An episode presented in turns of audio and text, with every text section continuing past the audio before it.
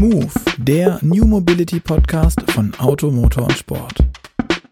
Diese Folge wird Ihnen präsentiert von ZF. Hallo und herzlich willkommen zum Move, dem New Mobility Podcast. Mein Name ist Luca Leicht. An meiner Seite ist auch heute wieder Gerd Stegmeier, der Leiter der Online-Redaktion von Auto, Motor und Sport. Danke, Luca. Ja, wir sind heute in München bei Sono Motors zu Gast. Sono Motors ist ein Solar-Elektroauto-Startup und wir sprechen mit Laurin Hahn. Laurin ist der CEO von Sono Motors. Hallo, grüßt euch. Freut mich, dass ich heute hier sein kann. Laurin, du kannst vielleicht für unsere Hörer mal kurz erklären, was ist Sono Motors und was habt ihr vor? Sehr gerne. Vielleicht ganz kurz angefangen mit ich, mit mir. Ähm, ja, bin der Laurin, ähm, Gründer und Geschäftsführer von Sono Motors, Münchner und eben äh, ja lebe für die Elektromobilität. Ja. Ähm, zu Sono Motors. Wir haben Sono Motors gegründet, ähm, weil wir sehen, dass es zwei Dinge gibt, die wir dringend tun müssen. Und zwar Sharing und Elektromobilität in die breite Masse bringen. Beides wichtige Themen für unsere Gesellschaft. Ähm, wenn wir uns anschauen, ähm, Abhängigkeit von Erdöl, äh, zu viele Fahrzeuge auf unseren Straßen, auch Elektromobilität löst das Problem von zu vielen Fahrzeugen auf der Straße nicht, sehen wir eben diese zwei Lösungen, und zwar Elektromobilität in die breite Masse bringen und Sharing in die breite Masse bringen.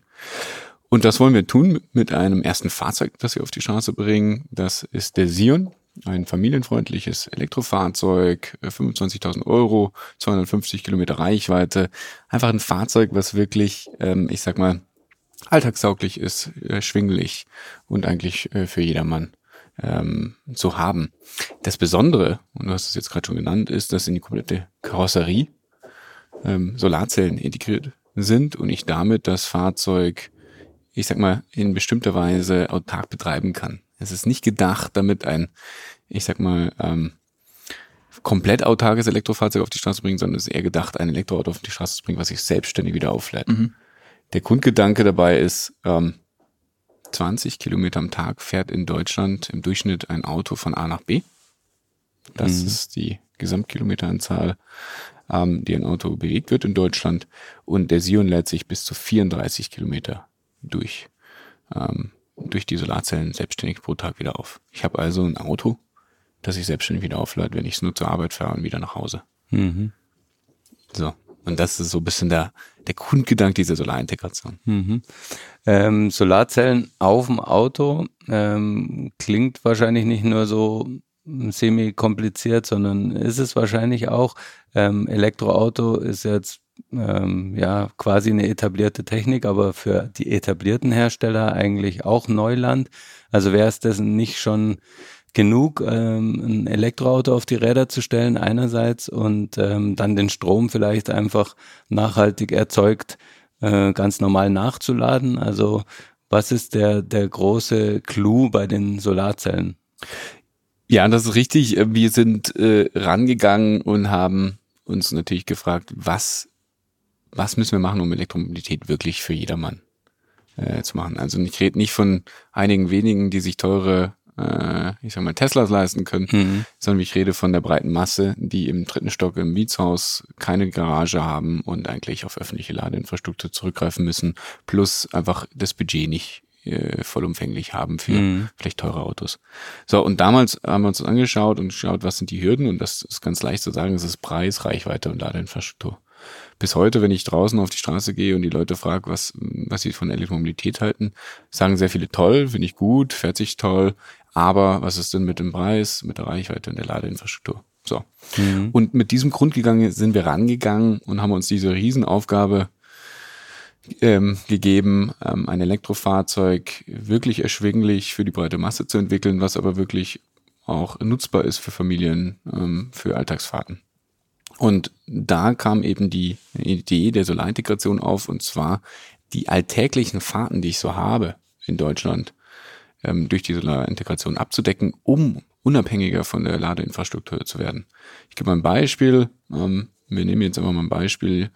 Ähm, jemand, der sein Fahrzeug nutzt, um von zu Hause zur Arbeit zu fahren und er fährt da vielleicht 10, 15 Kilometer pro Tag zur Arbeit, einfach, also zweifach unter 30 Kilometer, der hat mit dem Sion ein Auto, was, ich sag mal, von April bis September nahezu gar nicht nachgeladen wird. ähm, werden muss oder ähm, einfach durch Schnellladung, wenn er mal am Wochenende dann doch zum See fährt oder zu Großeltern aufs Land, äh, dann die Schnellladung mit 50 kW CCS ähm, auch Langstrecken fahren kann. Mhm. Also einfach da die große Angst zu nehmen, wo kann ich denn laden? Ähm, wie ist es mit der Ladestation? Ist sie belegt? Ähm, Ladekarten und und und diese ganzen komplexen Themen, die wir einfach heute noch haben, ähm, einfacher zu machen und deswegen äh, die Solarzellen ins Fahrzeug zu integrieren. Das Argument, was du jetzt gerade gebracht hast, völlig richtig. Äh, PV-Zellen aufs Dach zu machen, ist toll und gut. Das sollte auch jeder mhm. von uns machen, aber die Realität ist nun mal, dass nicht jeder ein Eigenheim hat und nicht jeder eigenes PV, eine PV-Anlage aufs Dach setzen kann.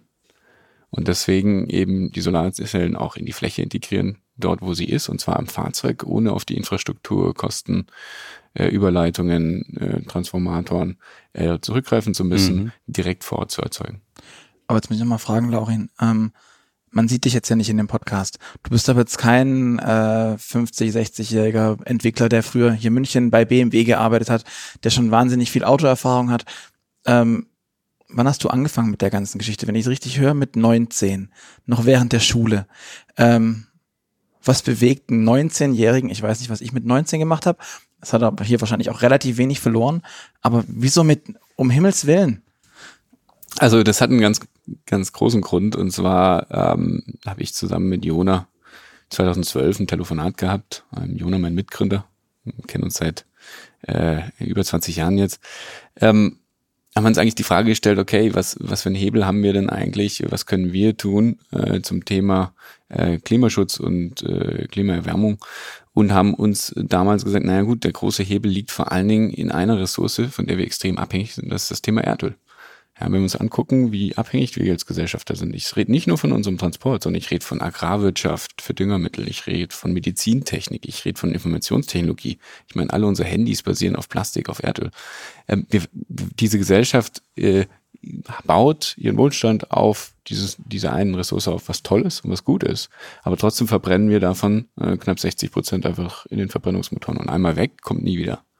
So, und deswegen haben wir gesagt, wir müssen eigentlich dringend diesen Shift machen ähm, um diese Ressource wesentlich besser einsetzen zu können, da wo wir sie wirklich brauchen, in der IT, in der Agrarwirtschaft oder wo auch immer. Ähm, aber dafür brauchen wir halt Alternativen auch. Mhm. Alternativen und äh, Alternativen, die auch sinnvoll nutzbar sind. Ich meine, bis vor wenigen Jahren war Elektromobilität noch ein Öko-Ding und man musste viele Einschränkungen in Kauf nehmen. Es war noch nicht sexy. Und wenn wir wirklich die breite Masse dazu bewegen wollen, dass sie wirklich umsteigt äh, von ihrem Verbrenner, das, was sie kennen, auf ein Elektro, dann muss es schneller fahren, dann muss es besser fahren, dann muss es bequem sein und ich muss von A nach B kommen. Und deswegen haben wir an ein Elektrofahrzeug gedacht, das wirklich, ich sag mal, für eine Familie kein Mehraufwand ist, sondern eigentlich Erleichterung. Mhm. So. Und das war der Grundgedanke, der uns bewegt hat, äh, ja, eben mit 18, 19 äh, das Thema zu beginnen. Äh, mittlerweile äh, sind wir an dem Thema sechs, sieben Jahre dran haben dann die Firma gegründet, das Ganze auf Beine gestellt und sind eben nicht mehr ähm, das junge Team, sondern haben uns halt aber auch Erfahrung äh, letztendlich da mit reingeholt. Wir haben ein, ein großes Team äh, mit viel Erfahrung. Wie viel seid ihr denn jetzt? Äh, knapp 100 Mitarbeiter, die intern hier anarbeiten, aber 400 Leute arbeiten quasi extern mit Entwicklungsdienstleistern, arbeiten ja vor allem mhm. zusammen. Ähm, Entwicklungsdienstleistern sind es knapp 400 Leute, die an dem Projekt quasi dieses Fahrzeug in äh, zum SOP zu führen, quasi an diesem Projekt arbeiten. Ja die steuerst dann im Grunde ja genommen alle du oder ihr in eurem, in eurem Gut, Führungs ich nicht persönlich, aber in eurem Führungskreis. Ähm, was befähigt dich denn dazu? Ich meine, das klingt alles so ein bisschen vom Tellerwäscher zum Millionär-Story, von wegen klein angefangen, größer geworden, gewachsen, gewachsen, gewachsen. Ähm, ja. Kennst du andere Läden? Kennst du andere Autohersteller? Also hast du irgendwie, bringst du selber von dir aus, abgesehen davon, dass du wahrscheinlich irgendwie eine gewisse Affinität zum Fahrzeug hast, irgendwas mit? Was, was sagst Ja, das kann halt auch nur ich. Ähm, ja, wir waren schon immer unternehmerisch und tätig. Ich habe mein erstes äh, Unternehmen mit 17 gegründet. Ähm, haben noch weitere kleinere Unternehmen, ist alles nicht, alles nicht vergleichbar mit heute, ähm, aber sind äh, quasi immer schon rangegangen, dass wir gesagt haben, hands-on und äh, das Thema auch leben und vorangehen. Gleichzeitig ähm, zu sagen, ganz klar, ähm, ich weiß auch nicht alles, ich bin auch nicht allewissend, sondern äh, wir haben ja ein tolles Team zusammengestellt, das genau das kann. Ja? Also äh, eine Chassis-Entwicklung, muss ich ganz ehrlich sagen, bin ich nicht der richtige Mann für. ähm, aber wir haben hier ähm, Leute, die das seit äh, 20, 30 Jahren gemacht haben und die können das. So, und gleichzeitig arbeiten wir ähm, auf der Fahrzeugseite auch mit Entwicklungsdienstleistern zusammen, namhaften Entwicklungsdienstleister, die das Fahrzeug äh, industrialisieren, ähm, letztendlich dann auch eben validieren und ähm, in, durch die Homologation führen. Gleichzeitig auf der Produktionsseite auch mit einem Partner, der seit äh, mehreren Dekaden Fahrzeuge baut, ehemals, äh, ehemaliges Saabwerk, heute mhm. NEVS, NEVS, ähm, die wissen, wie man Fahrzeuge baut. Ja, also wir glauben auch nicht oder wir bilden uns auch nicht ein, dass wir alles können sondern wir haben da unsere Kompetenzen aufgebaut, wo wir gut drin sind und das sind unsere Alleinstellungsmerkmale, das ist die Solarintegration, das sind äh, die Sharing Services, das ist das bidirektionale Laden und und und, die wir in das Fahrzeug integrieren.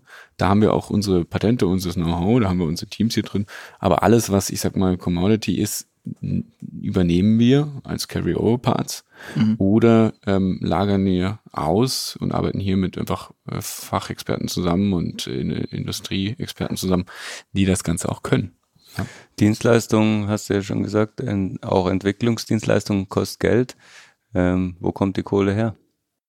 Gute Frage. Ähm, ich sag mal so, wir haben mehrere Finanzierungsrunden hinter uns ähm, und haben ähm, über Eigen- und Fremdkapital dieses Unternehmen hier finanziert.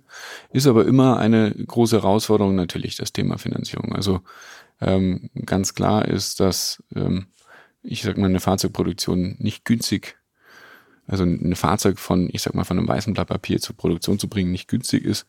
Aber wir können es durch ein, ein paar pfiffige Strategien, können wir es wesentlich günstiger als vielleicht ähm, herkömmliche OEMs Gar nicht, weil die nicht wollen, sondern weil sie in ihren Strukturen stecken und wir einfach von einem weißen Blatt Papier anfangen. Ich nenne mal einfach ein paar.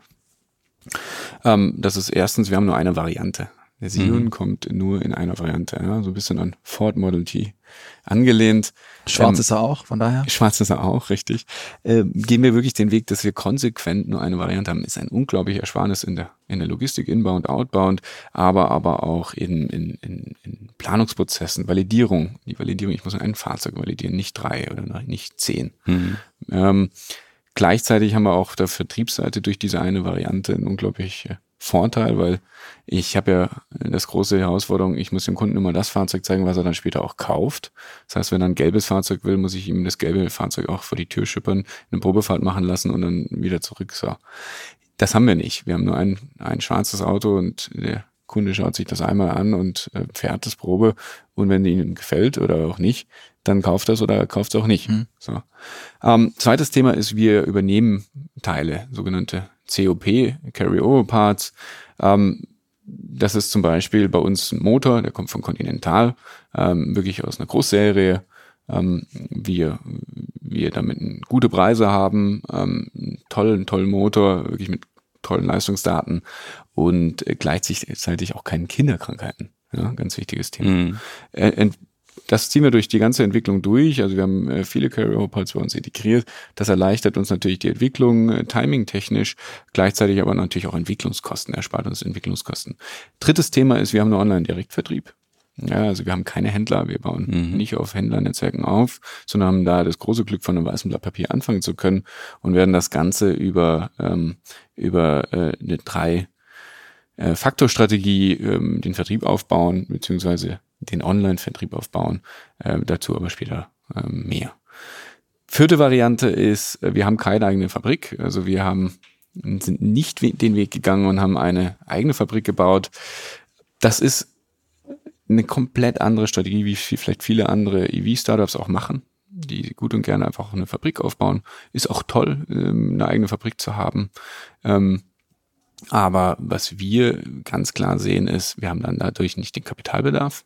Erstens. Zweitens arbeiten wir mit einem Partner zusammen, der es wirklich kann und seit, ich sag mal, mehreren Dekaden macht. Ähm, und drittens äh, äh, das Thema ähm, Qualität. Ja, das Fahrzeug, nicht die ersten 10.000 Fahrzeuge, die irgendwie riesen Kinderkrankheiten haben, sondern wirklich auch äh, solide dastehen. Mhm. Letztes Thema, äh, das dann bin ich mit meinen Strategien durch, ist das Thema No Paint Shop und keine Presswerkzeuge. Ähm, wir haben ein Alu Space Frame und die Solarintegration und deswegen müssen wir nicht ähm, auf teure Presswerkzeuge zurückgreifen und müssen nicht auf eine Lackierung zurückgreifen. Ja? Also Mold and Color, Exterior, äh, Beblankung. Das heißt, wir haben da allein schon Investments äh, von dreistelligen Millionenbeträgen einfach aus unserer äh, Finanzierung rausgenommen. Mhm. Und mit diesen sechs Strategien schaffen wir es eben relativ effizient, also kostet immer noch viel Geld, relativ effizient ähm, ein Fahrzeug von, ich sag mal, von einer Idee äh, zu, zu Serienreife zu führen. Die Mobilität stand ursprünglich für die individuelle und selbstbestimmte Freiheit eines jeden Einzelnen. Aufgrund von Staus, Emissionen, mangelnder Verfügbarkeit und Unfällen wird sie aber immer mehr zum Stressfaktor und das individuelle Leben ist mit den gegenwärtigen Mobilitätslösungen immer schwerer in Einklang zu bringen.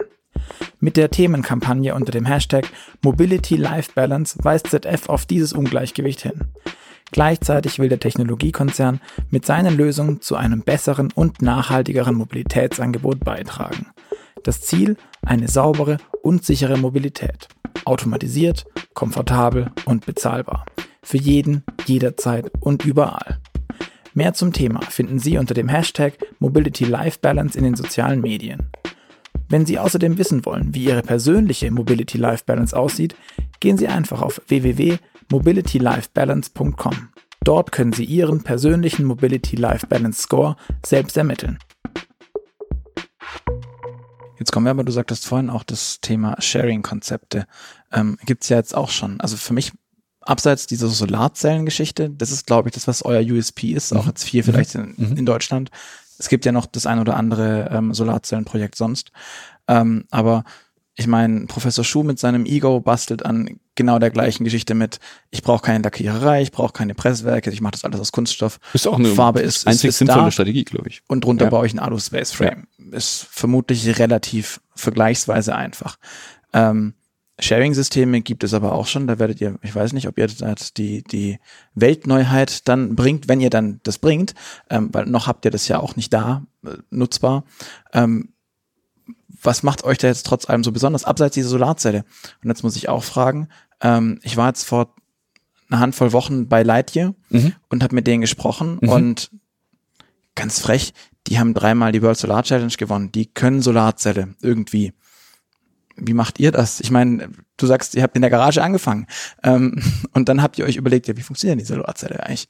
Habt ihr da irgendwie ein, ein Proof of Concept schon mal machen können oder auch ein, ja, wir können das wirklich besser als andere? Sehr gerne. Also ich gehe erst auf die Solarfrage ein und dann gerne. später vielleicht so auf Sharing. Äh, zum Thema Solar ist es so, dass wir äh, neue Wege gegangen sind und zwar ähm, mit einem wirklich großen Expertenteam hier auch intern ähm, die Herausforderung hatten, wie können wir in, in einer, ich sag mal, kleinen Großserie, ja, wir produzieren ja 43.000 Stück pro Jahr, was mhm. ist, jetzt noch nicht die 100.000, aber es ist, ich sag mal, eine Stückzahl, die sich sehen lassen kann. 43.000 Stück pro Jahr, wie schaffen wir es in dieser Serie, in dieser Taktzeit, ähm, vollflächig Solar in ein Fahrzeug zu integrieren, Automotive Crate, ähm, zum Thema Crash-Sicherheit, mhm. zum Thema Qualitätsanforderungen und, und, und. Also eine riesen Herausforderung. Wie schaffen wir das wirklich, dass das funktioniert? Und da haben wir, daraufhin haben wir äh, mit mehrere Jahre hin entwickelt und haben äh, eine Technologie patentiert, wie wir es schaffen, in einer Taktseite von wenigen Sekunden zu im Automotive Crate äh, mit einem Gewicht von ähm, acht bis äh, 10 Kilogramm pro Quadratmeter mhm. und ähm, ich sag mal einem Finishing, das Automotive Grade entspricht, also Oberflächenstruktur, äh, Struck A-Oberfläche, ähm, Solarzellen in ein Fahrzeug zu integrieren. Ich kann nicht zu viel sagen äh, zur Technologie genau, aber. Was sehr schade ist, weil das ist das, wo es dann nämlich anfängt, spannend zu werden. Das richtig, wir ja auch ganz, ganz klar sagen. Richtig, aber das ist auch der große, das große Alleinstellungsmerkmal und das ist wahrscheinlich auch das, was uns unterscheidet von Lightyear. Lightyear geht einfach in Glas- und Glasmodule. Ja. Ähm, das ist das, die ist die Technik, die ich vom Hausdach kenne. Mhm. Ähm, über Vakuumforming äh, kann ich äh, ähm, zwei Glasmodule und dazwischen Solarzellen auf ein Fahrzeug einbringen. Aber ich sage euch ganz ehrlich, dann bin ich bei etwa 20 äh, Kilogramm pro mhm. Quadratmeter. Und gleichzeitig ähm, kann ich das dann nur ins Dach integrieren, weil Side Impact und, äh, und in die Motorhaube. Ja. Und davon haben sie ganz schön viel. Ja, da, im Motorhaube brauche ich dann aber ein, ähm, ich sag mal, ein Active Safety äh, Feature, ähm, was, was mir den Head Impact ähm, bestätigt. Weil das ist das große Thema. Ähm, Head Impact mit einer Glas-Glas-Modul, ähm, da brauche ich eine pfiffige Idee, wie ich das schaffe, äh, da den Crash-Test zu bestehen. Mhm. Und nicht verwechseln, Lightyear macht ähm, Einzelzulassungen, äh, gehen nicht in die Serie, in Großserie, ähm, haben ganz andere Homologationsanforderungen, wenn ich ein Fahrzeug einzeln zulasse. Mhm. Ähm, Finde ich trotzdem super. Also nicht, dass ich jetzt hier ein Bashing gegen Lightyear, das ist ein klasse Fahrzeug, sieht super aus. Ich mag das richtig klasse, was sie vorgestellt haben.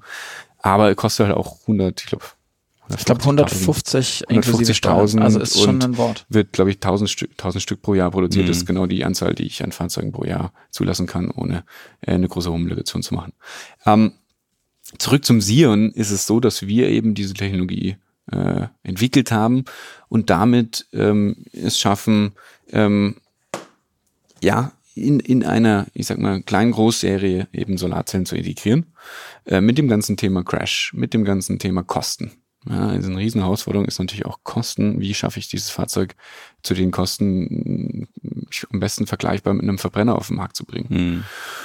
Und das haben wir geschafft ähm, mit eben einem Team, das nicht nur aus, ich sag mal, meinen Mitgründern und mir besteht, sondern eben aus Menschen, die davor ähm, 20 Jahre in der Solarindustrie verbracht haben, die äh, vorher auf ähm, ähm, im, im Space Sol äh, Spaceship äh, Solar gemacht haben, die vorher Solar in Schiffe integriert haben, in äh, Gebäudeintegration und und und. Also die da wirklich sich auskennen und verschiedene äh, Technologien auch kennen und sind eben einen Schritt weiter gegangen und haben da unsere eigene äh, Technologie, gerade vor allen Dingen Fertigungstechnologie entwickelt, wie wir das Ganze in Serie machen können.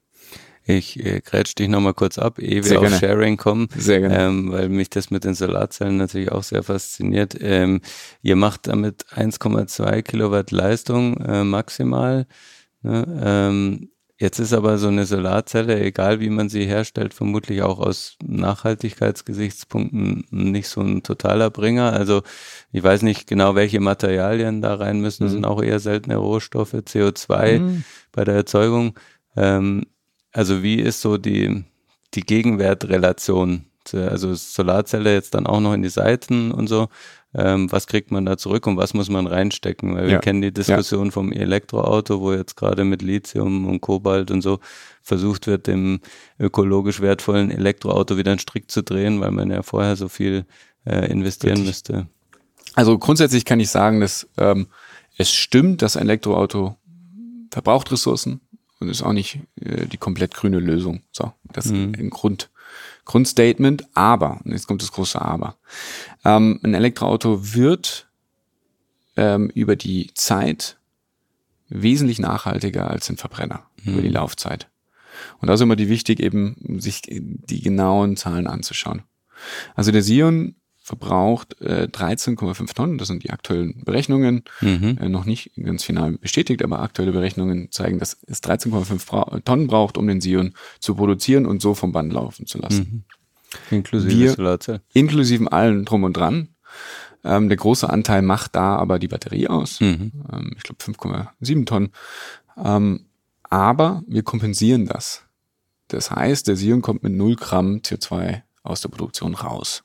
Kompensieren heißt, ihr pflanzt irgendwo Regenwälder. Ja, nee, wir gehen äh, ein Stück weiter. Wir unterstützen, äh, also wir, einen Teil des Sion-Preises investieren wir in ähm, erneuerbare Energien. Und zwar dort, wo sie eigentlich nicht entstehen würden. Und ähm, diesen Gegenwert, den lassen Okay. wir uns anrechnen. Ja, also CO2, Mhm. äh, Zertifikate, äh, die quasi den Sion CO2-neutral machen, beziehungsweise CO2 kompensiert. Ähm, heißt also, er startet mit 0 Gramm CO2. Mhm.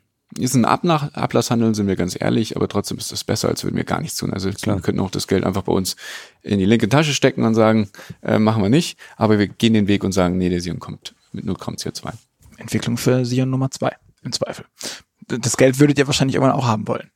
Ist richtig, aber wir wollen wirklich da auch äh, grundsätzlich ehrlich sein und auch offen sein und deswegen das Thema auch nicht unter den Tisch schweigen. Ja? Ähm, denn es ist schon so, im Vergleich zum Verbrenner hat ein Elektroauto, wenn es vom Band rollt, äh, erstmal einen höheren CO2-Rucksack. Mhm. Aber, jetzt kommt das Aber, ähm, ist sehr schnell amortisiert. Ja, es gibt eine berühmte Re Schweden-Studie, die hat äh, falsche Grundannahmen getroffen und und und, äh, hat sehr schnell dann im, in der allgemeinen Bevölkerung dafür gesorgt, dass die Menschen denken, dass Elektroautos erst noch 200.000 Kilometer äh, mhm. nachhaltiger ist, ist, als, ein, als ein Elektroauto. Das stimmt nicht. Der Sion ist äh, nach unseren Berechnungen, können wir auch gerne äh, euch nochmal offenlegen, ähm, zwischen 70 und 30.000 Kilometern nachhaltiger. 70.000 Kilometer, wenn ich einfach einen Stromnix nehme, wenn ich mhm. sage, mir ist egal, welche, ähm, welche ähm, welchen Strom ich da reintanke. Und sobald ich Ökostrom zu Hause habe, Ökostromvertrag oder an äh, jeder öffentlichen Ladestation eigentlich Ökostrom tanke, dann habe ich bei 30.000, knapp 30.000 Kilometer ähm, einen Sion, der nachhaltiger ist mhm. als ein Verbrennungsmotor. Und ab da bin ich nicht nur quasi gleich auf, sondern ich bin dann besser. Ich werde dann immer besser im Verhältnis zum mhm. Verbrennungsmotor. Mhm. Also ein ganz wichtiger Punkt, weil ähm, in der allgemeinen ich sag mal, in der allgemeinen Wahrnehmung der Menschen hat sich das so ein bisschen eingebrannt durch diese Schwedenstudie, die vor zwei, drei Jahren da durch die Medien gegeistert ist. Und ähm, das ist uns ganz wichtig, da auch neutral zu betrachten und auch sagen, ganz offen zu sagen, hey, der Sehen kommt erstmal mit mehr, aber geht mit weniger. So. Mhm. Ähm, jetzt zum Thema Sharing, vielleicht ganz kurz. Ja. Ganz kurz darauf eingegangen. Was macht uns anders? Ja, es ist richtig, es gibt unglaublich viele Sharing-Services, aber wenn wir uns die mal im Detail angucken, dann sind die oft ähm, noch nicht trivial. Ähm, wenn ich mir gerade die zwei großen, ähm, ich sag mal, Platzhirsche hier in Deutschland angucke. Gibt es jetzt nur noch einen? Ähm, ist jetzt Schernau, können wir ja nennen. noch einen? Ähm, richtig, dann ist das alles Retrofit. Dann ist das, sind das quasi normale Fahrzeuge genommen, wo ich retrofitte ein, ein IT-System, also ein, ein, ein, ein Konnektivitätsmodul und damit auf mein Backend-System Zugriff habe. Mhm. Das ist alles so gemacht, dass ich aber nicht das Fahrzeug von vornherein auf Sharing ausgelegt habe. Ich sag mal so, wenn Sie sich gerade die, die Kosten ähm, des Fahrzeugs oder die Fahrzeuge anschauen, die in diesem Bereich geshared werden, dann ist das ähm, schwierig daraus ein Business zum Business zu machen, was funktioniert, weil einfach, ich sag mal, wenn ich ein Fahrzeug mit 70, 60, 70.000 Euro in diese Flotte stecke, dann gilt das eher einem Marketingwert, einer Markenwert, den ich dadurch mhm. kreiere, dass junge Leute zum Beispiel dieses Auto fahren und dann später, zehn Jahre später, dann doch das Auto kaufen. So, mhm. das ist so ein bisschen auch die vielleicht die Grundstrategie, die dahinter steckt. Muss man, muss jetzt aber einhaken tatsächlich. Ähm, Gerne. es gibt bei Smart beispielsweise das System Ready to Share. Das ist in der ganz regulären Optionsliste dabei. Die A-Klasse kann ich so öffnen. Ich kann den aktuellen Dreier, also alles OS 7 basierte mhm. bei BMW. Mhm. Das sind die beiden Eigentümer von Schernau, die Autos haben, die, und ich weiß nicht, wie lange das bei BMW beispielsweise schon geht, bei der A-Klasse geht es seit MBUX, ähm, dass ich das von außen öffnen schließen kann. Und es, es gibt App-Systeme, die eingeschlossen werden können. Und gerade Ready to Share, was beim Smart vorhanden ist, ist genau dafür da, dass mm. sich mm. Dritte in irgendeiner Form einen, einen, einen Sharing-Dienst aufbauen können. Und wenn es nur die Leute hier, die am Tisch sitzen sind. Ähm, daher sorry, ist, aber so, nee, so, nee, so leicht kann man sich nicht machen. Das sind nur Retrofits und die wollen eigentlich ihr, ihr Zeug verkaufen. Ich glaube, das wollen die mittelfristig. Ich bin ganz bei dir. Das wollen die sicherlich.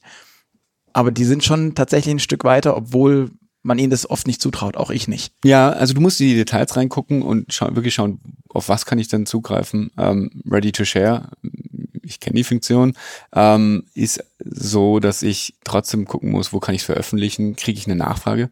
Am Ende ist es wichtig quasi, dass ich, wenn ich mein Auto online stelle, dass das auch gebucht wird und dass es mir wieder zurückgebracht wird und dass es quasi die Convenience für den, für den User, der das macht, auch sehr hoch ist. Ja. Und genau das ist unser Thema. Wir denken nicht oder wir bilden uns nicht ein, dass wir eine von 100 neuen Sharing-Apps launchen und gleich von Anfang an 30 Millionen Nutzer auf der Plattform haben.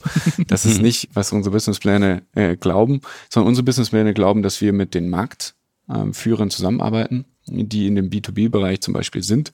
Ähm, äh, B2C-Bereich zum Beispiel sind und okay. äh, quasi darauf zurückgreifen. Ähm, ich kann noch keine Namen nennen, aber ich kann so sagen, dass wenn der Sion ähm, vom Band rollt, wird das so sein, dass ich in der App eine Fahrt veröffentliche und die wird nicht nur in unserer App veröffentlicht, sondern die wird im Hintergrund äh, durch die API-Schnittstelle mit anderen äh, Plattformen gekoppelt und dann wird quasi die Fahrt auf Plattformen angeboten, wo heute schon 60 Millionen Nutzer sind. Mhm. Das heißt, wir haben von Anfang an eine große Abdeckung, weil das ist das große Thema zum Sharing. Sharing funktioniert auf dem, auf dem Businessplan immer toll. immer wenn dann die Nutzer da sind.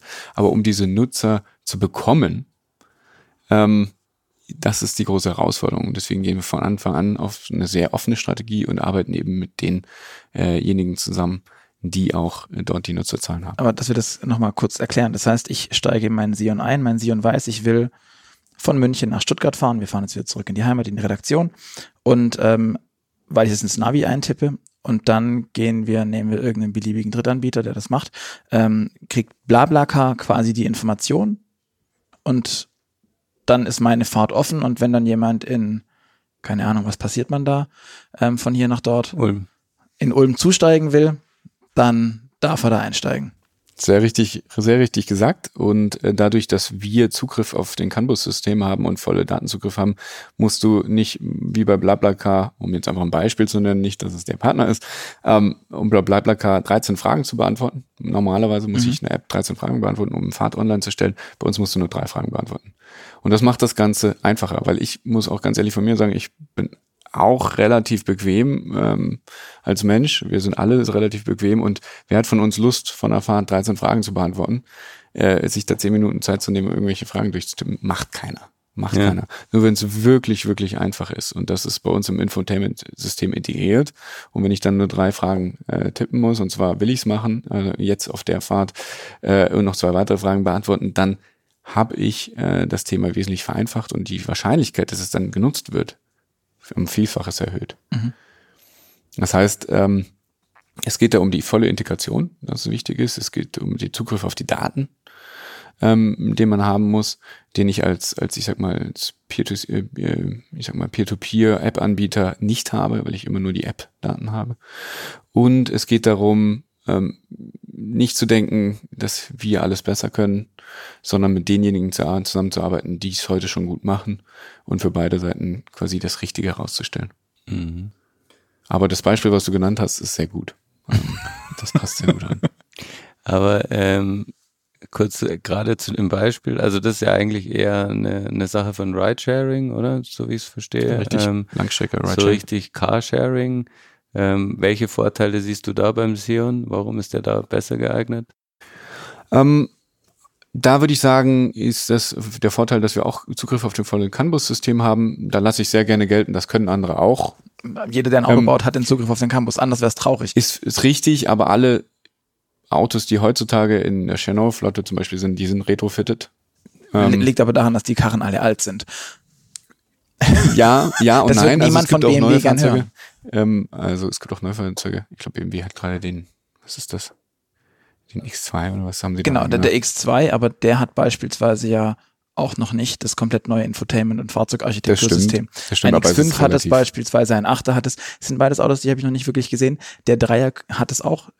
Ich weiß aber auch ehrlich aber gesagt nicht, ob der dabei ist. Fahrzeuge. Also Eben, Achter? der Dreier, ja, ein Achter ist weit weg, ein X5 ist weit weg, ein X7, du bist gefahren, Gerd, ich glaube, der hm. hat das auch und der ist da auch weit weg, da irgendwie ja, dabei zu sein. Ja. Der erste, der reingeht, wäre ein Dreier BMW Richtig. und der Einser ist alt, der X2 ist alt, der Zweier ist alt. Also alt im, im relativen Sinne, das wissen wir hier alle, aber ähm, das ist halt nicht deren State of the Art. Ich will mir jetzt auch nicht auf BMW versteifen, aber die können mittlerweile schon mehr, aber bis die, bis sie diesen alten Kram, das alte Blech auch irgendwie noch vom Band fertig oder am Laufen lassen, dauert es noch ein bisschen. Die können sicherlich sehr viele. Ich, also ich will auch überhaupt nicht sagen, wir sind besser in, in, in einigen Bereichen, sondern ich glaube nur, es geht darum, es konsequent durchzusetzen, mhm. äh, ein Sharing-Service wirklich auf die Straße zu bringen, ähm, das alltagstauglich ist, dass ähm, quasi eine breite Masse sich verbreitet, mhm. kostengünstig ist und da ist nun mal einfach ein Einstiegspreis mit 25.500, wenn ich den als Leasingfahrzeug in die Sharing-Flotte drücke, ähm, wesentlich günstiger. Das ist super, also keine Frage, das ist, das ist brillant, wenn, wenn, wenn, wenn das so läuft.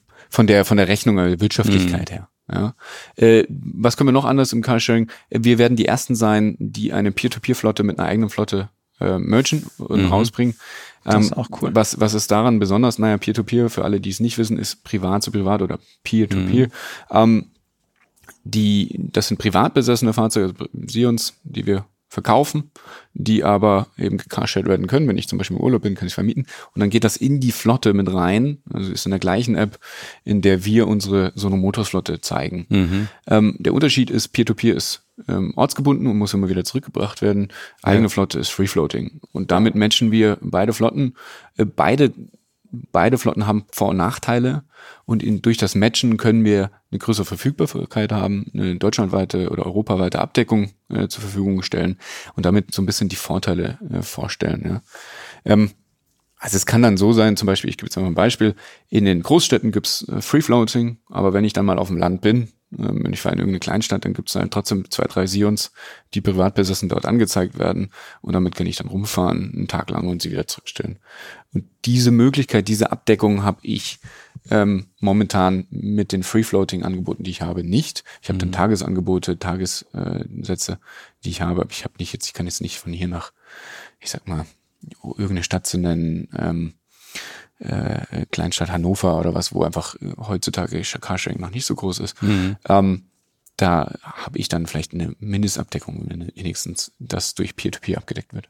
Okay. Das stimmt. Ähm, ich meine, damit hast du ja auch, finde ich, ganz, ganz schön dieses Problem, was es aktuell gibt, dass jetzt gerade diese Free Floaters auch gar nicht gibt in den, in den, äh, in den Randbezirken. Richtig. Und es ist sich sehr, sehr konzentriert auf, auf paar wenige Regionen. Und parallel dazu so ein Flickenteppich ist wiederum von ganz vielen unterschiedlichen ähm, stationsgebundenen Carsharing-System, nennen wir da mal Stadtmobil. Die haben zwar alle das gleiche Logo, aber ich muss mich 17.000 Mal ja. anmelden oder mit, es ist alles nicht einfach und es ist auch eigentlich nie wirklich schön und nicht, nicht kundenfreundlich, außer du wohnst irgendwo und wirst dafür immer bleiben. Dann ist, dann lohnt sich's. Richtig. Genau das ist das, wo wir auch hinwollen. Also ich persönlich, kannst du von mir sprechen, ich nutze äh, Sharing im Alltag, also ich fahre zur Arbeit äh, multimodal, so schön wie man sagt, aber ich sehe auch die Hürden und zwar habe ich ich glaube, ich habe 20 oder 30 Apps auf dem Handy, ähm, weil hier in München ein Riesenangebot ist, aber ich muss dann trotzdem hin und her switchen. Wie oft steigst du um? Ähm, also meistens fahre ich Heimweg äh, mit drei verschiedenen Verkehrsmitteln. Äh, mhm. Meistens äh, Carsharing, kurz öffentlich und am Ende ist ein Bikesharing oder ein, ein Scootersharing noch dazwischen, um zum Carsharing zu kommen. Ähm, das machst du aber schon auch aus persönlicher Leidenschaft und Interesse, oder? Ja, nee, man wird gar nicht denken, abends weil ich fahre immer relativ spät, komme ich erst aus dem Büro, äh, komme ich so am schnellsten nach Hause. Okay. Ist ein bisschen Aufwand, ich muss inzwischen ein paar Apps hin und her, aber ich bin, schaff's in, ich sag, knapp Hälfte der Zeit, wie als würde ich einfach nur öffentlich fahren. Mhm. Ähm, am allerschnellsten wäre wahrscheinlich einfach das eigene Auto zu besitzen. Mhm. Das aber muss man ganz klar. Ähm, aber ich habe nur einen geringen Zeitverlust, äh, wenn ich Sharing Service äh, nehme und es macht auch verdammt Spaß. Hast du ein eigenes Auto? Also als nee. wir hier vorher hergefahren sind, stand da draußen wunderbar ein Tesla. Ähm, Könnte einem äh, und, aus dem Management, aber äh, nee, ich habe jetzt wahrscheinlich ich sage jetzt einfach mal so salopp, vielleicht auch gar kein eigenes Auto jemand besitzen. Mir reicht's völlig so aus. Äh, Nicht mal ein Sion. Ein Sion in der Sharing-Flotte, ja. Ein Sion äh, eigenbesessen, nee. Ähm, Brauche ich nicht. Brauche ich nicht. Hier in München gibt's, ich glaube, ich sieben, acht Carsharing-Anbieter. Ich habe äh, Scooter-Anbieter, ich habe Bike-Sharing, ich habe Roller-Sharing, ich habe öffentliche Verkehrsmittel. Ich habe 700.000 Fahrzeuge, die jeden Tag im Stau stehen bei 1,5 Millionen Einwohnern. Ich brauche das, was mich am schnellsten von A nach B bringt und das brauche ich jetzt, ähm, wenn ich los will. Und da bin ich völlig zufrieden, dass ich alle Sharing-Systeme habe und komme eigentlich auch von den Kosten her günstiger weg als, mhm. als mit einem mit einem eigenen Auto und dem Restwertverlust. Ja, also den muss man mir einrechnen. Mhm. Trotzdem wollt ihr ja Sions auch verkaufen, ähm, was, was ja auch ein großer Hindernis äh, oder Hinderungsgrund ist am Erwerb eines Elektroautos für normale Privatleute ist ja, ähm, hört man immer wieder, es, die meisten haben nur ein Auto ähm, und so ein Elektroauto mit 250 Kilometer Reichweite, was ihr anbieten wollt, ähm, ist nicht für alle Zwecke geeignet. Ähm, wie ist deine Vorstellung von dem, von dem Kunden, der ein Sion kauft, wie der damit umgeht? Also grundsätzlich kann man dazu sagen, dass 98 Prozent, knapp 98 Prozent aller Fahrten in Deutschland sind, glaube ich, unter 100 Kilometer, sowas. Äh, gab es eine deutsche Mobilitätsstudie, mhm. äh, ich glaube vom Bundesinnenministerium oder was sonstiges, wurden 100.000 Haushalte befragt. Äh, gute Studie, kann man sich mal einschauen. Und das, diese Studie zeigt eigentlich, dass eben der Großteil unserer Fahrten braucht gar nicht so große Weichweiten. Trotzdem lasse ich äh, sehr gerne das Argument gelten, nicht für jeden äh, ist der Sion gemacht. Ja, es gibt Vielfahrer, gerade berufliche Vielfahrer, die fahren gut und gerne wirklich echt 40.000 Kilometer pro Jahr. Also sie schaffen es wirklich 40.000 Kilometer pro Jahr zu fahren. Und für die würde ich auch sagen, hey, für diese kleine Zielgruppe, das ist eine kleine Zielgruppe, für die ist vielleicht der Sion einfach nichts. Hm. Und vielleicht wahrscheinlich äh, viele andere Elektroautos auch nichts. Ähm, aber der Großteil der Menschen fährt nun mal einfach mit dem Auto zur Arbeit und abends nach Hause und am Wochenende einkaufen, die Kinder vielleicht noch zur Schule. Dafür wird ein Auto gebraucht. Und das ist der ganz große, große Teil, warum sich Leute ein Auto kaufen. Und das ist auch okay. Das ist auch okay. Wir sagen ja auch, kauf dir weiterhin das Auto, kauf dir weiterhin den Sion, aber verleih ihn halt, wenn du ihn gerade nicht brauchst. Mhm. Ja, also wenn du im Urlaub bist, lass ihn halt nicht zwei Wochen einfach rumstehen, sondern lass ihn doch für dich Geld verdienen. Oder wenn du in der Arbeit sitzt, lass ihn doch die acht Stunden, die du oben in der Arbeit sitzt, unten auf dem Firmenparkplatz, äh, ähm, steht das Ding einfach nur rum. Warum, lass, warum vermietest du das nicht? Ja. Und das sind so die Grundgedanken. Wir zwingen auch niemanden dazu. Mhm. Ja, dieses Sharing ähm, Peer-to-Peer, das ist völlig ähm, freiwillig und das kann ich machen und das mache ich einfach nur, weil ich Geld verdienen will. Ich meine, niemand zwingt uns dazu, über Airbnb unsere Wohnung zu vermieten und trotzdem machen es äh, so viele Menschen, weil sie einfach wirtschaftlich daran Interesse haben, ihre Wohnung zu vermieten. Mhm. Und das Gleiche wird beim, bei einem Fahrzeug auch passieren, weil es einfach sich wirtschaftlich lohnt, das Fahrzeug zu vermieten. Aber glaubst du, ist das ein wirtschaftliches Thema oder ist es auch so ein Gemeinwohl-Ding? So, ich möchte was zurückgeben oder so? Also ich glaube, also du, du als Unternehmer, was sagst du? Ist es, ist es also die wir Kohle müssen schaffen, oder nee, wir müssen Gefühl? schaffen, dass es rein wirtschaftlich funktioniert. Das ist okay. das Wichtige. Dann erst setzt sich so eine breite Masse um durch. Okay. Äh, ein kleiner Teil wird das aus Gemeinwohl machen und ein kleiner Teil wird sagen, hey, das ist doch ein Wahnsinn und deswegen mache ich das jetzt. Aber wir müssen es schaffen, dass es wirtschaftlich funktioniert. Weil erst dann setze ich immer was in der breiten Masse durch.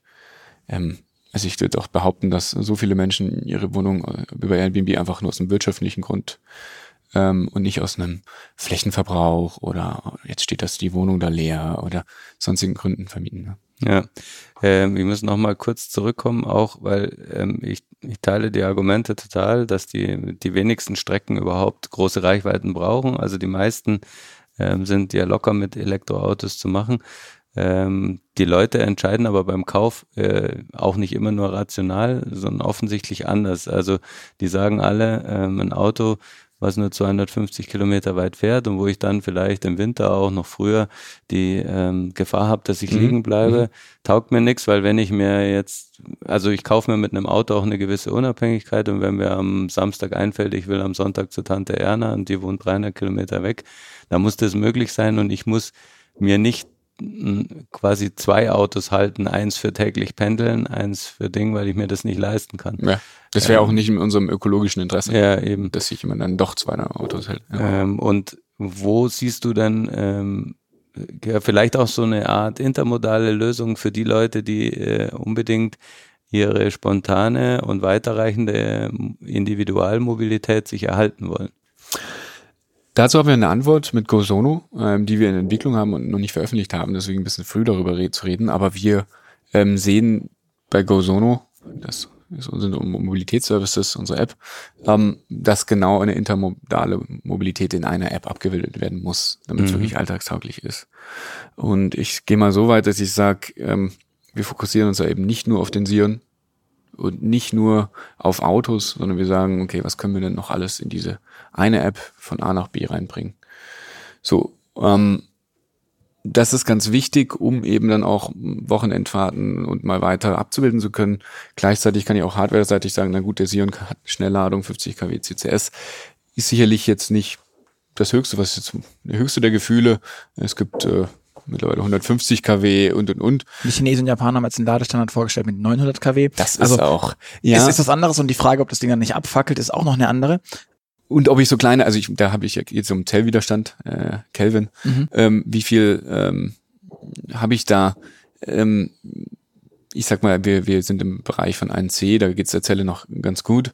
Ähm, aber wenn ich höher gehe und kann ich eine kleine ähm, Batterie gar nicht höher laden. Also das geht physisch und chemikalisch. Äh, ich glaube, auf anderthalb geht und dann wird's aber und Richtig, dann fängt dann, an zu kippen. Also ja, und dann altert einfach die Zelle schnell. Es geht genau. wahrscheinlich auch noch höher, aber dann altert einfach die Zelle sehr viel schneller.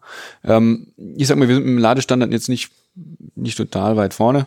Es gibt 150 kW, aber für eine kleine Batterie 35 Kilowattstunden ist das völlig ausreichend. Ich bin in einer halben Stunde wieder bei 80 Prozent, kann also von München nach Frankfurt, knapp was ist das, 400, 500 Kilometer, kann ich einfach mit einem Ladestopp machen. Ähm, muss also eine Pinkelpause von eine lange Pinkelpause von äh, einer halben Stunde einlegen, ist okay, mache ich mal, mache ich nicht dauerhaft. Mhm. Ich sag mal so, der dauerhafte Fahrer, der das jeden Tag machen würde, der würde sich den SEO nicht zulegen und der solle sich vielleicht auch einfach nicht zulegen. Du willst damit der Variante auch nicht von Frankfurt an Gardasee fahren, aber und ganz ehrlich, sind wir mal ehrlich, äh, das ist eine schlechte Entwicklung, aber so ist es nun mal. Die Leute fliegen doch mittlerweile alles, was irgendwie über 600, 700 Kilometer ist. Also ähm, das Argument, ja, ich muss doch mal im Urlaub fahren können nach Spanien oder nach Frank Südfrankreich. Leider Gottes, auch wenn ich es nicht befürworte, fliegen die Leute das, das Ding. Ähm, sind wir doch mal so ehrlich und brauchen das Auto auch gar nicht für die Langstrecke. So, aber trotzdem will ich das Argument gelten lassen. Ähm, es gibt sicherlich Menschen, für die ist der SEO nicht gemacht. Es gibt aber wahrscheinlich den Großteil der Menschen da draußen, wenn sie sich mal ähnlich äh, auf ihre Strecken beschränken, äh, für die ist das perfekte Fahrzeug, das sich mhm. selbstständig auch in der Standzeit wieder selbstständig auflädt. Mhm. Du hast vorhin auch kurz angesprochen, dass ähm, das Thema bidirektionales Laden auch mhm. so ein Steckenpferd mhm. von euch ist. Mhm. Warum macht ihr das? Also es gibt dieses wunderbare Bild, zwei Sions stehen sich gegenüber und dann steckt da ein Kabel dazwischen. Ja. Okay, ja. lass uns beide nur halb so weit fahren. Hä? Nee, der Grundgedanke ist, ähm, ich habe eine Batterie und ich habe eigentlich damit eine Ressource, die ich eigentlich wesentlich effizienter nutzen kann. Ja, ich habe eigentlich damit eine portable Batterie dabei, überall dort, wo ich bin. Warum also nicht die Energie auch wieder abgeben können? Mhm. Und das ist das Thema ähm, bidirektionalen Laden, was wir integriert haben. Ich kann bis zu 11 kW, ja, ähm, kann ich mehrere, mehrere äh, Familienhäuser damit betreiben, gleichzeitig 11 kW äh, die ich AC ähm, wieder zurückspeisen kann. Damit kann ich ganz salopp gesagt mir einen Grill anschließen, Camping, wir haben eine Anhängerkupplung zum Campen fahren und vorne meinen Grill anschließen und äh, die, die Sonne lädt das ganze Ding wieder über, tagsüber auf. Ich kann aber auch, und deswegen, das ist das Bild, was du beschreibst, andere Elektrofahrzeuge laden. So. Und das ist ein spannendes Thema, wenn ich darüber denke, dass Infrastruktur, Ladeinfrastruktur sich dort gerade so rentiert, wo ich Ballungsräume habe, wo ich äh, oft äh, Ladeeinheiten habe, aber dort, wo ich saisonal zum Beispiel gar nichts habe oder einfach nur sehr selten, da wird sich auch noch, ich sag mal, in fünf bis zehn Jahren wenig tun in der Ladeinfrastruktur. Warum? Weil keiner ist ein, ein guter Samariter und stellt da, also kein, kein Stadt, keine Stadtwerke dieser Welt stellt da, da eine Ladestation auf, wenn ich zum Beispiel am See einfach nur äh, vom Juli bis August dort eine hohe Frequenz habe. So, und da macht bidirektionales Laden Sinn, weil ich nehme mal ein Beispiel vom See. Es fahren alle am See im Sommer. Der eine kommt nicht mehr zurück, braucht aber irgendwoher Strom. Dort ist keine Ladeinfrastruktur, weil es sich nicht rechnet. Warum also nicht äh, anderen Fahrzeugen ähm, die Möglichkeit geben, Strom auch wieder abgeben zu können? Genau in dieser Nische, in dieser Nische funktioniert das Businessmodell, weil da bin ich auch bereit, ein bisschen mehr Geld zu zahlen äh, für die Kilowattstunde, die ich dann äh, von dir, von deinem Sion bekomme. Und da funktioniert das Ganze ist aber eine Nische und ist ein, ein nettes Businessmodell, ähm, was dahinter kommt. Viel interessanter ist auf der Seite Vehicle to Grid. Mhm. Also der Sion ist durch dieses bidirektionale Ladesystem Vehicle to Grid fähig mhm. und kann, ähm, ich sag mal, als Pufferspeicher für erneuerbare Energien funktionieren. Ganz kurz erzählt, erneuerbare Energien, volatil, äh, Sonne scheint nicht äh, den ganzen Tag und ähm, brauche aber eine Netzstabilität mit 260.000 Sion, die wir irgendwann mal auf der Straße haben werden, das ist die Gesamtproduktionsstückzahl, werden wir ähm, einen Megaspeicher an Batterien auf der Straße haben, über den wir auch verfügen können und wo wir quasi als Businessmodell dahinter stellen, ja, steck doch dein Sion an, wenn du zum Beispiel in der Garage bist oder in der Arbeit bist. Und wenn der Sion vollgeladen ist, gibst du ihn frei automatisch, ähm, um, um, um uns im Hintergrund die Möglichkeit zu geben, damit äh, an der Leipziger Energiebörse zu traden damit. Mhm. Ja, ein spannendes Thema. Ab ein kW kann ein, ein Megawatt kann ich an der, an der Leipziger Börse traden. Und das sind etwa 90 Sions. Also wir müssen mhm. quasi mhm. 90 Sions äh, zur Verfügung haben, um äh, an einer Börse diese Kapazität zur Verfügung zu stellen zu können. Spannendes Thema, super spannendes Thema. Und ähm, ich sag mal, hat die große, hat den großen Vorteil oder den großen äh, Mehrwert, dass es keine Mehrkosten für den Nutzer sind. Er kauft den Sion sowieso, da ist das Ladegerät sowieso drin ähm, und er kann es einfach mal nur machen, wenn er will und dabei Geld verdienen. Das klingt ziemlich cool. Ähm, jetzt muss ich fragen, bei der ganzen Geschichte, ähm, in dem ganzen Prozess, wie ihr das Startup gegründet habt, wie ihr das Unternehmen gegründet habt, ihr habt sehr viel auf irgendwie so eine, ich will nicht sagen Schwarmintelligenz, aber ihr habt sehr viel Community-Arbeit gemacht. Richtig. Ähm, ist es auch so eine Idee gewesen aus der Community oder kam das tatsächlich von euch hier? Ähm, das war schon eine frühe Idee von uns. Es kam schon noch mehr Input von der Community, ähm, weil der Grundgedanke war schon auch die Erneuerbaren also was müssen wir tun, um erneuerbar auf 100 Prozent zu bekommen? Mhm. Erst dann wird auch Elektromobilität äh, vollflächig nachhaltig, weil ich gar keinen Strommix mehr tanken kann, sondern alles ist erneuerbar. Ähm, und das, das zu beschleunigen. Und da geht's sicherlich um Pufferkapazitäten mhm. und ein Puzzlestück, nicht die komplette Lösung, aber ein Puzzlestück davon ist die Elektromobilität und die hat das Potenzial eben, das Netz dort zu puffern, äh, wo es es gerade braucht.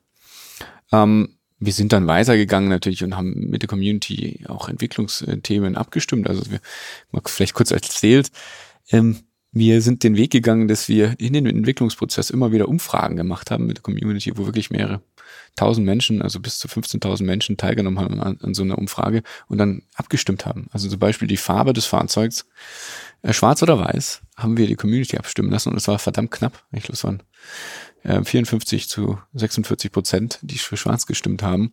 Jetzt wollt ihr trotzdem nicht zwei Farben anbieten? Nee, nee, wir haben gesagt, wir sind konsistent und wir bleiben dabei, auch wenn es knapp wird. Äh, einfach auch, weil wir sagen, das ist für unseren Entwicklungsprozess mhm. äh, extrem wichtig, dass wir nur eine Fahrzeug haben, Produktionsprozess. Ähm, haben aber sind auch weitergegangen, haben Themen abstimmen lassen, wie ähm, Sitz ganz, in der ganz frühen Phase Sitzplatzanzahl, sechs oder fünf Sitze, ähm, in einer späteren Phase Ladeleistung, 11 oder 22 kW. Ähm, wir haben Felgen, Felgenfarbe abstimmen lassen, äh, Infotainment-Features und so. Also immer das, was machbar war auch. Also natürlich willst du, wenn du den Kunden befragst, was willst du haben, schreibt dir eine riesen Wunschliste. Das denke ich das, mir. Das ist natürlich machbar, wenn man dann den Preis erhöht.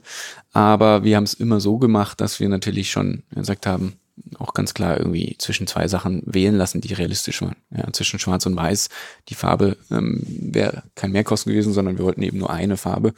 Und mhm. ähm, ich sag mal, Weiß hatte, hätte den, den Nachteil gehabt, man sieht die Solarzellen sehr stark und das Fahrzeug wäre extrem hässlich geworden, muss man sagen. ähm, ich bin heilfroh, dass es schwarz geworden ist. Okay. Ähm, und deswegen ähm, haben wir da abstimmen lassen. Ja. War die Anhängkupplung ähm, auch eine Abstimmung oder ein persönlicher Wunsch? Ähm, die war ein Feedback von der Community, die mhm. extrem oft nachgefragt haben, hey, es gibt ka kaum ein Elektrofahrzeug heute okay. mit Anhängerkupplung. Es kommen jetzt mehr. Ich glaube, Model X hat eine, genau. die brauchbar ist, also wo du auch was ziehen kannst genau. damit. Und ah, kostet halt 120.000 Euro. Und alles andere wird schwierig, weil, und warum, muss man ja auch fairerweise sagen, weil die Motoren sonst einfach durchbrennen würden an vielen Stellen. Beziehungsweise die, die Eher die, die, Reichweite. Und die Leute, die, die, die OEMs machen das wegen der Reichweite. Die haben, weil du hast mit einem Anhänger, wenn du hinten dran hängst, hast du massive Reichweiteneinbrüche. Ist ja klar. Klar, du, du schiebst ja auch äh, das zweifache, dreifache Gewicht rum. Äh, und mit einem CW-Wert, der schlecht ist. Aber darauf sind die ganzen Antriebe und die Batteriesysteme und alles einfach auch nicht ausgelegt. Das heißt, ja, die Reichweite sinkt, aber auch einfach, weil die Batterie überhitzt, weil die dann aktiv gekühlt werden muss. Richtig. Mehr Energiebedarf etc. pp. Richtig. Also das Ding wird einfach zu heiß. Ähm, du musst es in der Entwicklung wie, berücksichtigen. Du kannst es wie, nicht Wie löst ihr das? Weil die, die OEMs, jetzt ganz doof, die Anhängerkupplung ja. ist jetzt keine Erfindung des, nee. von 2015. Die gibt es schon eine Weile. Warum Nö, haben die OEMs da, da nicht drüber nachgedacht oder das nicht als, als wertvoll genug erachtet und das einfach vorher schon? Ähm, naja, du musst schon mehr Aufwand in der Entwicklung betreiben. Du musst genau richtig, wie du gesagt hast, äh, eine Achslast berücksichtigen. Du musst äh, zusätzlich zu der eh schon äh, schweren Batterie, ähm, du musst ähm, das Thema Cooling, also HVAC muss darauf ausgelegt sein, eben auch bei wirklich äh, mehr Leistung quasi auch das, die Batterie kühlen zu können. Ähm, und du musst natürlich auch den Mut haben, dem, dem Kunden oder dem Fahrzeugbesitzer auch sagen zu können, zu sagen, hey, wenn du die Anhänger anhängst da hinten, dann verliert halt das Fahrzeug na gut und gerne 30 bis 50 Prozent deiner Reichweite. Aber das ist ja auch okay. Das weiß doch jeder, der hinten dran hängt. Also ich meine, ähm, ich sag mal so, meistens brauche ich den Anhänger, um halt, ähm, weiß nicht, Sachen zum Sperrmüll zu fahren oder sonstiges. Äh, bei uns ist, ähm, ähm, ist jetzt eh der Fall nicht so, dass, dass, dass du da den riesigen, ich sag mal, Wohn Wohnwagen da hinten dran hängst. Du kannst einen kleinen Wohnwagen hinten dran hängen, das geht, aber du wirst jetzt nicht ähm, mit dem Sion ähm, das Riesending ranhängen werden, das ist auch nicht das typische Auto dafür. Ja. Wäre auch beim Verbrenner nicht so. Und deswegen sind wir den Weg gegangen, aber ähm, haben die Anhängerkupplung optional gemacht. Das ist die einzige Option, die ich habe, mhm. die aber quasi retrofit äh, angehängt werden kann. Sion ist ab Werk dafür vorbereitet. Mhm. Okay, so. verstehe.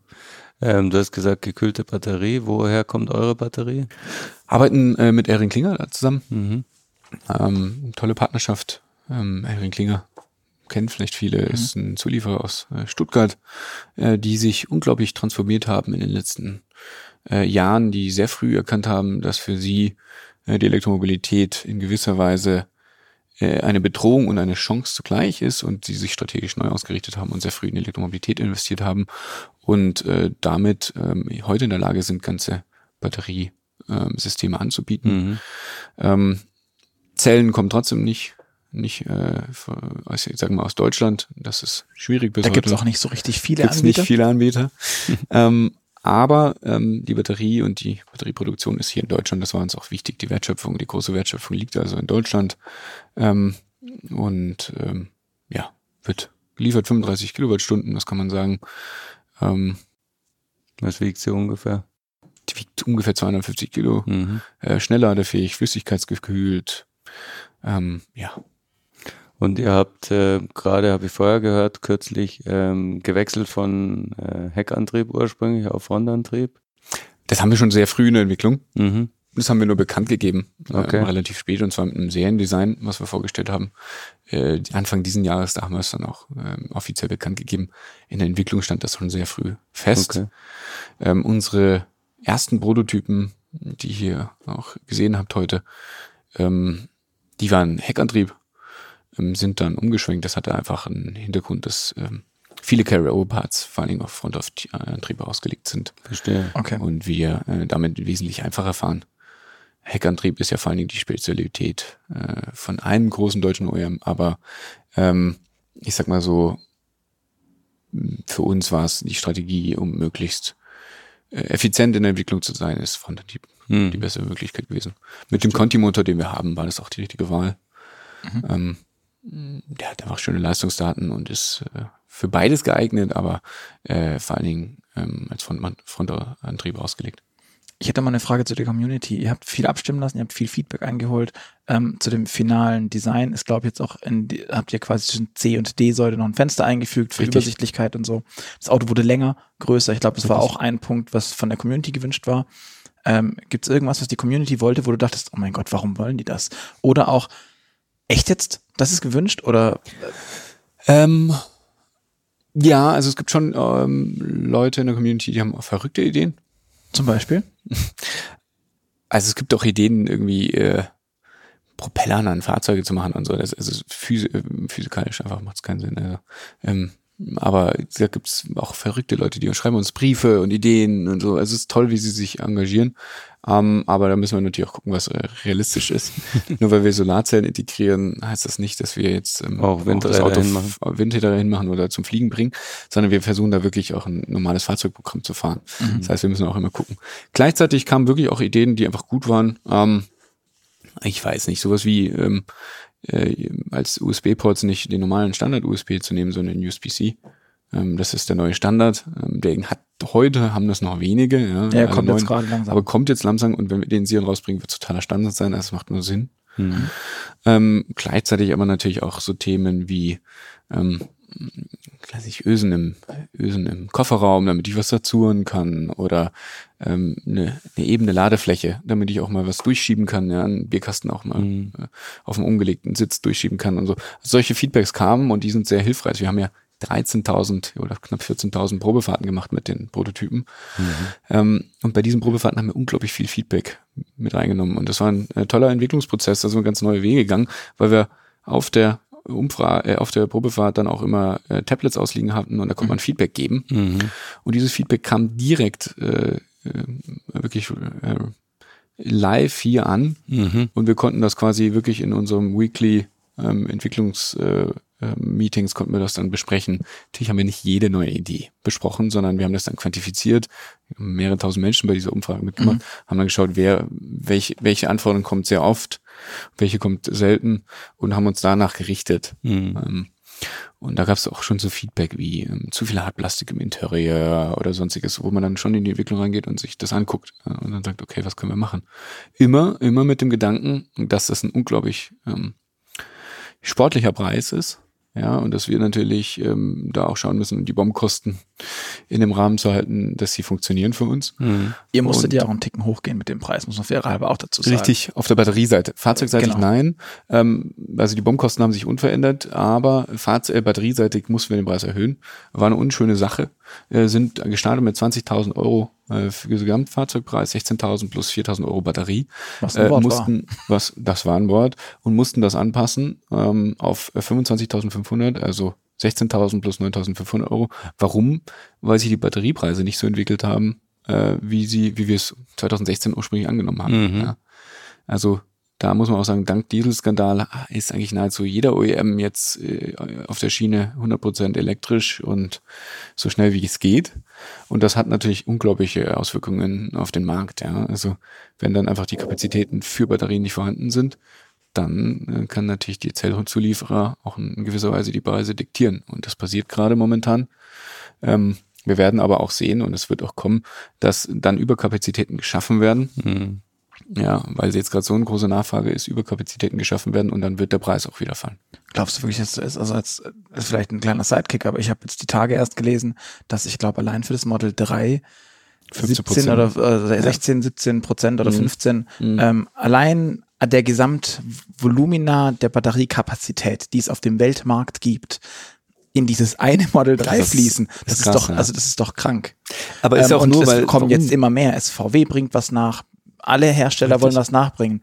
Und aber die bauen auch alle Kapazitäten auf. Also mit VW, mit Northvolt und und und äh, da werden ja unglaublich Kapazitäten jetzt gebaut. Das dauert alles noch. Deswegen ist es, sind diese Zahlen von 15 Prozent so, äh, also wirklich erschlagend.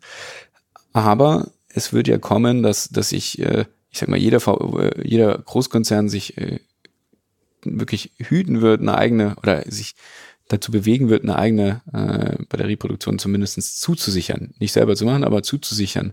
Und dann habe ich äh, Kapazitäten am Markt zur Verfügung, äh, die natürlich auch den Weltmarkt bedienen. Aber wie macht ihr das? Ich meine, 43.000 Autos, ja. Wir haben gerade vorhin schon gesprochen, das ist nicht der Überflieger an Menge, aber es ist auch nicht wenig. Ähm, wie stellt ihr denn als kleines Sono Motors Unternehmen, was ihr dann im Zweifel zu den bayerischen Nachbarn hier, äh, Audi und BMW im Vergleich halt Ja. tatsächlich seid, Ja, wie stellt denn ihr sicher, so. dass nicht irgendein Panasonic oder wo auch immer dann die Batterien am Ende herkommen, sagt, ja, ja, äh, nee, lass mal. Weil ähm, wenn ihr, wenn ihr den Bach runtergeht, die anderen, wenn die denn, das ist nerviger, das kostet uns am Ende viel mehr Geld. Außerdem haben die bessere Anwälte und ich weiß es nicht, das ist anstrengender. Und ihr seid halt am Ende doch nur eine 100 Mann, ein 100 Mann Laden. Der cool ist, keine Frage, aber na, Verstehe ich. Ähm, ich kann es ja so antworten. Wir haben ja äh, vertraglich uns das äh, abgesichert äh, über ähm, sieben, knapp acht Jahre äh, Produktionszeit, äh, diesen, diese Lieferungen dann auch zuzusichern.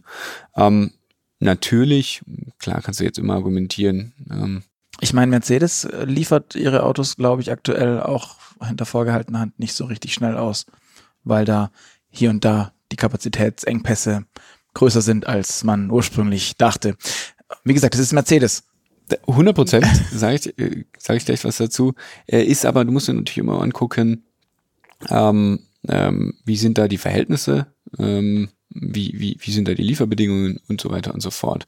Wir haben unsere Batterie absichtlich darauf ausgelegt, dass wir äh, eine Standard äh, PHV-Zelle äh, bei uns integriert haben, ähm, die, die von verschiedenen Herstellern produziert wird und wir damit ähm, auch vom Zellzulieferer im Hintergrund, äh, mit dem wir eigentlich ja nichts zu tun haben, weil der Tier 2 ist, ähm, sagen wir nicht nur abhängig sind, ja, Mhm. sondern auch die Möglichkeit hätten, mit Verzögerungen, großem Aufwand, ähm, auf andere Zellzulieferer umzuspringen. Okay. Das ist, ähm, das ist aber trotzdem eine Frage, die eigentlich jedem OEM gerade so ein bisschen Bauchschmerzen macht. Eben. Wie abhängig werden wir wirklich? Weil ich sag mal so, früher war es der Motor, die tiefe Wertschöpfung, ähm, der Diesel- und Benzinmotor, den konnten vor allem gerade die Deutschen sehr gut. Und den haben sie Heute- selber gemacht? Den haben sie selber gemacht. Und heute ist es die Zelle und die Zelle machen nahezu alle deutschen Hersteller nicht selber. Und genau das ist die Bauchschmerzen, oder ich würde sagen fast alle, nahezu alle OEMs nicht selber. Ähm, das sind die Bauchschmerzen, die wirklich alle gerade umtreiben, Mhm. wo wir auch sehen werden, dass eine ganze Industrie abhängig wird von einer anderen Industrie, und zwar von der Batterie. Ähm, extreme Abhängigkeiten ausgehen.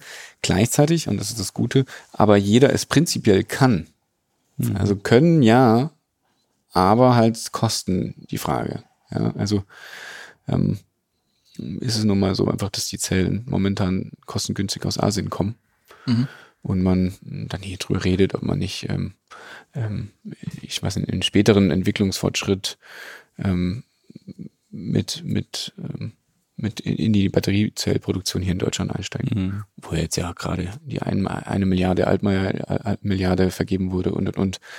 Wird spannend. Ich glaube, es ist ein spannendes Feld und wir werden ähm, uns anschauen müssen, wie es sich entwickelt. Das Tolle ist aber, dass ähm, Lithium und Lithium-Ionen-Batterien nicht das einzige sind, was es gibt. Mhm. Ich sag mal, Elektromobilität ist sehr vielfältig und ähm, wir dadurch nicht nur Abhängigkeit aus Asien haben. Also ich meine, das Argument jetzt wegzukommen vom Erdöl in der Abhängigkeit hin zu Batterieabhängigkeit, das stimmt, aber ich kann eben äh, die Batterie eben überall produzieren. Ich habe die Ressourcen nicht nur auf einem Fleck im Kontinent, Mhm. sondern ich kann eben ganz verschiedene Zellchemien anwenden und damit habe ich diese Chancen, die mir die Möglichkeit geben, unabhängig von einer Ressource zu werden. Ähm, was denkst du über Wasserstoff? Ist das eine Alternative? Ähm, ja, ich sag mal im, PK, äh, im Pkw-Bereich nein, im Mhm. Lkw- und Bussebereich definitiv ja. Ähm, gerade da macht Sinn, gerade Langstrecken macht Sinn. Ich denke aber auch inner, innerstädtischen Verkehr nein. Ähm, kurz gesagt, Wasserstoffauto ist auch ein Elektroauto, hat auch eine kleine Batterie Mhm. hat auch, äh, ähm, ich sag mal, die EE-Architektur wie ein, wie ein Elektrofahrzeug, hat auch einen äh, E-Motor. Das heißt, die sind sich sehr ähnlich, weil im Volksmund ist Wasserstoffauto oder Elektroauto. Was völliger Quatsch Was ist. völliger Quatsch ist, beides sind Elektroautos, beides geht in, in, in, in Ja. die richtige Richtung. Ich habe einfach nur das Thema, dass wenn ich im Pkw innerstädtischen äh, eine Brennstoffstelle integriere, sie extrem hohen ähm, Stromverbrauch habe. Ähm, so Aber drei- ihr habt drei bis vier, Solarzellen auf dem Auto. Warum baut ihr nicht einen kleinen Katalysateur ins Auto ein und dann katalysiert ihr mit euren 1,2 kW Ja. ähm, wunderbar Wasserstoff und dann habe ich quasi auch noch was, was da ist und ich kann das auch schnell, also und Wasserstoff kann ich wirklich schnell tanken. Ja. Wer, wa- warum ist das nicht geiler? Weil die Gesamtkette, also wenn ich, wenn ich Wasserstoff tanke, ist die Gesamtkette einfach wesentlich ineffizienter. Ähm, also es gibt äh, äh, zum Beispiel in München gab es das Carsharing B-Zero, ich weiß nicht, ob das kennt. Mhm. Die haben nach eigener Aussage, ist öffentlich, ist kein interner, ähm, haben die gesagt, die haben 54 Kilowattstunden auf 100 Kilometer verbraucht. Ja, also es ist schon, das ist, damit kann ich einen Sion äh, drei, vier Mal betreiben. Ähm, und das ist einfach viel Energie, die zusätzlich aus Erneuerbaren kommen muss. Und bis ich quasi nicht Überkapazitäten in Erneuerbaren habe, ist das nun mal erstmal schwer aufzubringen.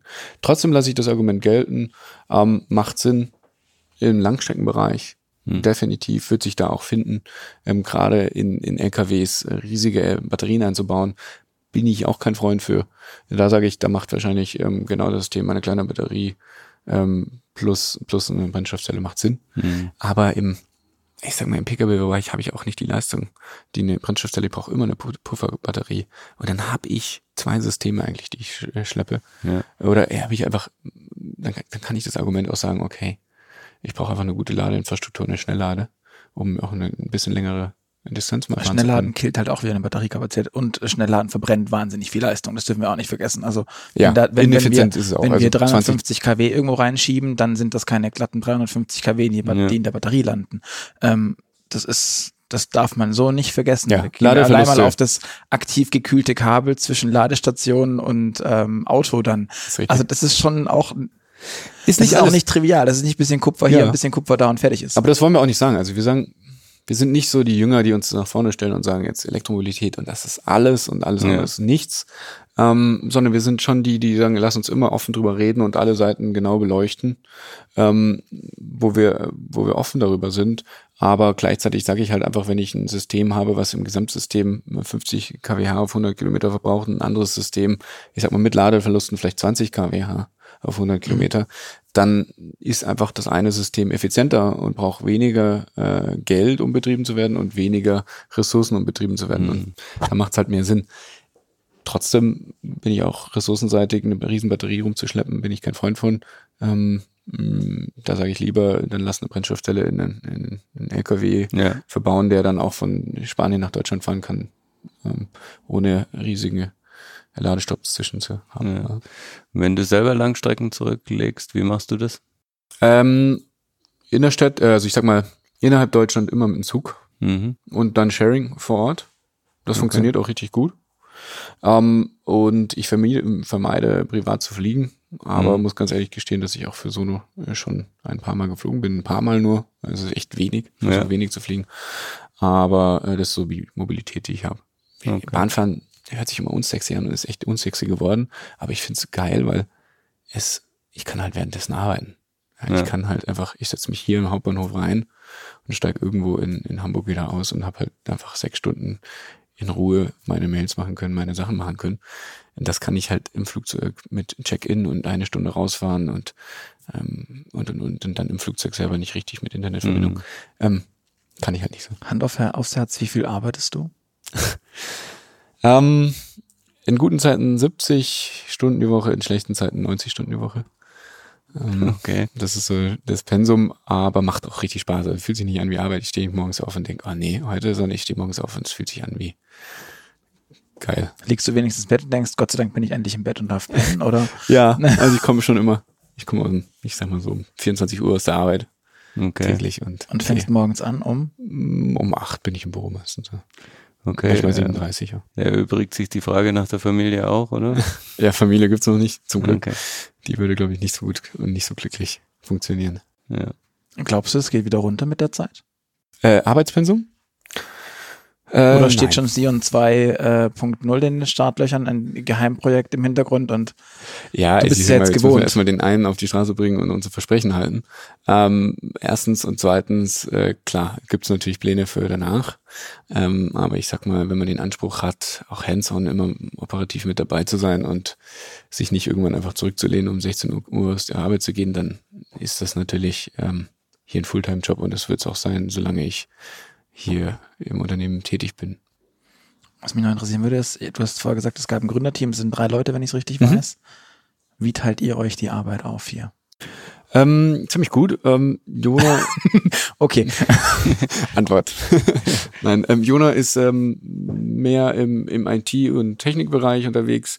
Ich bin mehr in der Strategie, äh, Finanzen und ähm, ich sag mal Mobility Service Bereich unterwegs.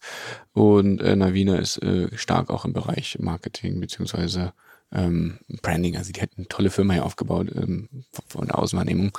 Ähm, kommt auch aus dem Corporate Design Bereich ähm, und hat es geschafft, in, innerhalb von drei Jahren eigentlich eine neue Automobilmarke aufzubauen, die in irgendeiner Form auch sexy sein kann. Ne?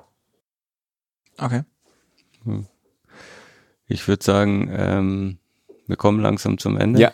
Ich muss auch. Vor, vor dem Ende haben wir immer noch so ein paar persönliche Fragen, die wir als A-B-Fragen angelegt haben. Die darf traditionell immer der Luca stellen. Ich muss mit dem Anfang und das Ende machen.